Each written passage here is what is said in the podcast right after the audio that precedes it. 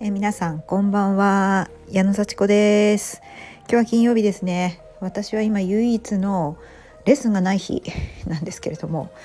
朝ね懸垂をしちゃうんですよ。はい。でちょっとちょっとこう鍛えるというかねちょっと気になるところをこう力込めてねあの好きな動きをやってそれで帰ってくると。あのもうそうするとねなんかこう一日やることやったって感じでその後こう楽しく過ごせるんですよね。いや朝のやっぱり筋トレ朝の運動おすすめです。はいだから毎日ねウェア着てますよ。あの朝起きたらウェア着替えて、はい、レッスンがある日は行ってない日もジムに行ってっていう毎日ジムに行っております。それがね今の私のこう日課というかねあの普通のズボンを履くとななんかこう違和感感じて、まあ、ゆっくりリラックスできるんですけどもね足がね。もうピタッとなんかレギンスをね履いてた方がなんかスッとするというかね。もうあのそのピタッとするスポーツウェアを脱いだらリラックスみたいな感じでオンとオフをね分けております。皆さんどうでしょうか？はい。で今日の話。はい。今日はですねもう人生ゼロベースっていう話をしたいと思います。ありがとうございます。あのなんでこんなテーマにしようかと思ったかと言いますとあの結構昨日一昨日あたりはすごいレッスンが忙しくて朝レッスン行きますよね。で2つとか3つやってで昼帰ってきてご飯食べて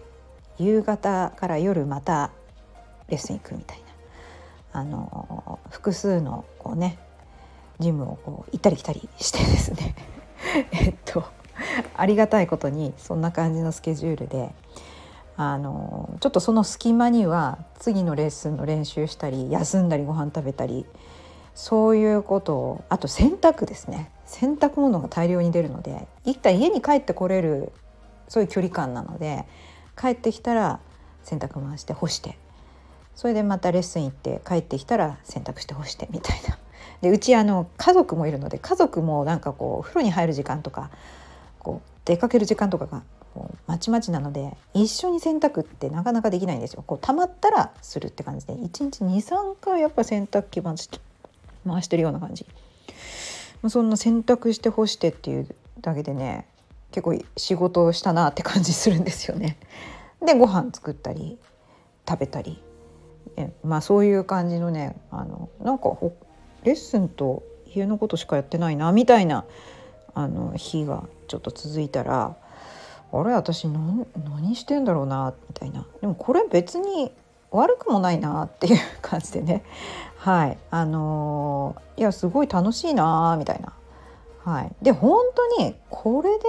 でよかったら私何すんのかなと思って。なんか別になんかそんなにものすごく困ってないなと思ってでそういう時って何をしてじゃあ喜びを得るだろうと。いやもともとねレッスンで喜び得てるんですよね。お客様とのこうね関わりとかおしゃべりしたりとか人前で毎日こう示してレッスンができるって私にとって、まあ、緊張も緊張なんですけどまあ嬉しいんですよね。喜びを得てレッスンからの喜びを得ていて体休めてまたゆっくり寝てとかっていうおしゃべりもしてっていう。本当にねここからプラスして喜びを得るとしたら何かな。ゼロベースで考えみたらあ図書館行きたいと思って。図書館行って好きな本読もうって思ったらいややっぱ豊かな心になりますね。うん、なんかお料理の本、うん、読んだりあと、まあ、ちょっとね私やっぱ体に興味あるので体の脳の働きとかっていうねそういうちょっと医療系というかの本を見たりとかやっぱ宇宙の本ですね。宇宙の本。あとは教育。教育の本。あのまあねやっぱ気になるのは子育てがねやっぱり気になって。で子育ての本見たら前はねすごい嫌な気持ちしたんですよ。自分はできてないって思ってたから。あの特に小さい時とかはうちの子全然手がかからなくていい子たちだったんですけど10歳超えたあたりから手に負えなくなってきて逆に怒っちゃってなんかこう反発してみたいな。でその頃ってだんだん手が離れる頃なんですよね10歳過ぎると。で本とかも見るとこう子育ての本って大体小さい23歳のイヤイヤ期とかねあの保育所小学校に入ってからどういうふうに親は関わるかみたいななんかそういう本がずらーっと並んでて私はそういう時よりももっともっとちょっと大きくなった時の方が自分としては苦しかったんですけどそういう本があんまりなかったかあってもちょっとなんかこう自分とあまりにも違いすぎてすごい見るのが嫌だったんですよ。ででもあのちょっと昨日実はね見てみたらねあの結構今受け入れられるようになってきて思春期が一番大変なんだって書いてあったんですね。私なんでこういう本を見ようとしなかったのかなと思うんですけど昨日は見る気になって見たらいや全然遅くないと。それであのお母さんは子供たちはいつか良くなるって思ってればいいんだからって書いてある本があって結構何冊か読んだんですけどそういうふうに書いてある本があってあなんかあね良くなるって思ってればいいんだみたいな、うん、あの心配したり言ったりするのは自分の感情を満たすためだって書いてあって。わあまさにその通りだと思って。ちょっとねこう落ち着いていやまあこれからだっていいんだなみたいな。まあうちの子上の上はもう21歳ですけどね。これからだっていくらでもあの関係をよくできると思ってなんかちょっと落ち着いたんですよね。そういうふうに本当になんか何にもすることなかったら私図書館にずっとこもってるかもしれないなと思ってそれで好きな分野の本をずっと読んでられたらめちゃくちゃ幸せだなとかもって感じたんですよ。あここれなんか無理しないで私そういうことやってみたらいいんじゃないかなとかねうん、なんかいろんなことやりたいことというかねやるべきだと思ってることがいっぱいあるのはなんかまだ私結構とらわれてるなみたいな。うん、でも本当に好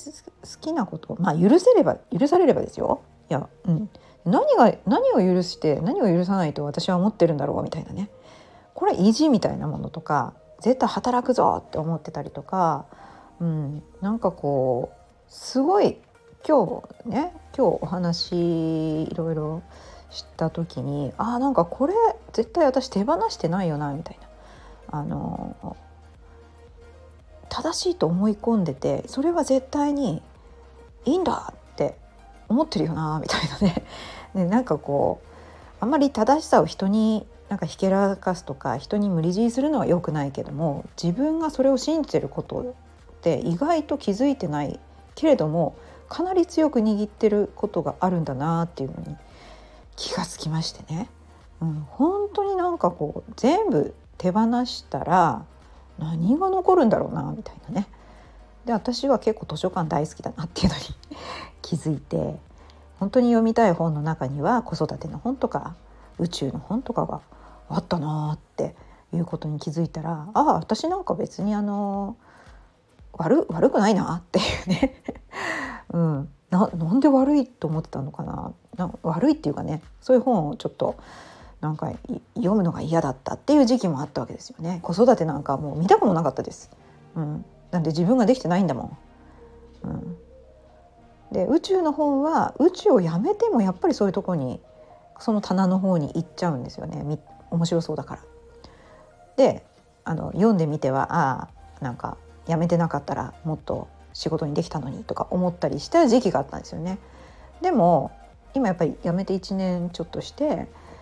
あやっぱ私って好きなんだなもしくはそれをずっとそういうことをやるっていうのが当たり前の生活を25年続けたからもう癖になってるのかもしれないですね発想がね。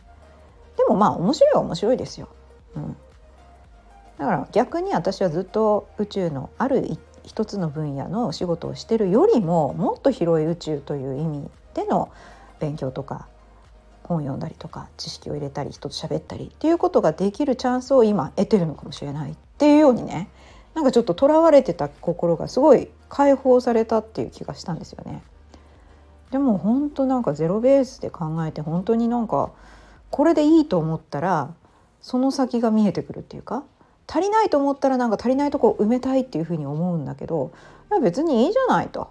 生きていけてるんだしって思ったらじゃあここからもっとワクワク楽しくするには何をしたら私は本当に心からワクワクするんだろうみたいな発想に慣れてきたっていうね。いやこれもなんか発想の転換だなって思って本当握りしめてるものが多くてね。うんなかなかこのことにさえ気づかなかった。よくねあのゼロベースで考えたらどうですかとかって言われるけどそうした時にどうどうするのかなまでなかなかこう想像つかなかったんですけどいやなんか本読んでたらいいなとか思いました。でもね、まあ、お仕事とかやっぱりいいいい生活というかね本当に自尊心を保ちながら人と関わりながら社会貢献もしたいしなんかこうね満たされながらやりたいって言ったらバランスをこう考えながらいや本当にあの自分の得意なことそしてできること求められることっていうので活動していくっていうことを考えると何がいいのかなみたいな今でも悪くないけどもっともっと良くなりたいっていう気持ちやっぱり強いなっていうのに気がついたという話です。そんな感じでね見たら何でもワクワクするなと思って、うん、どうせだったらワクワクすること探しながら常にキョロキョロして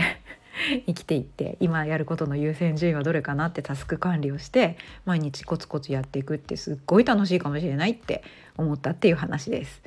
はい、皆さんはどうでしょうか？今日も聞いてくださってありがとうございます。じゃあまたね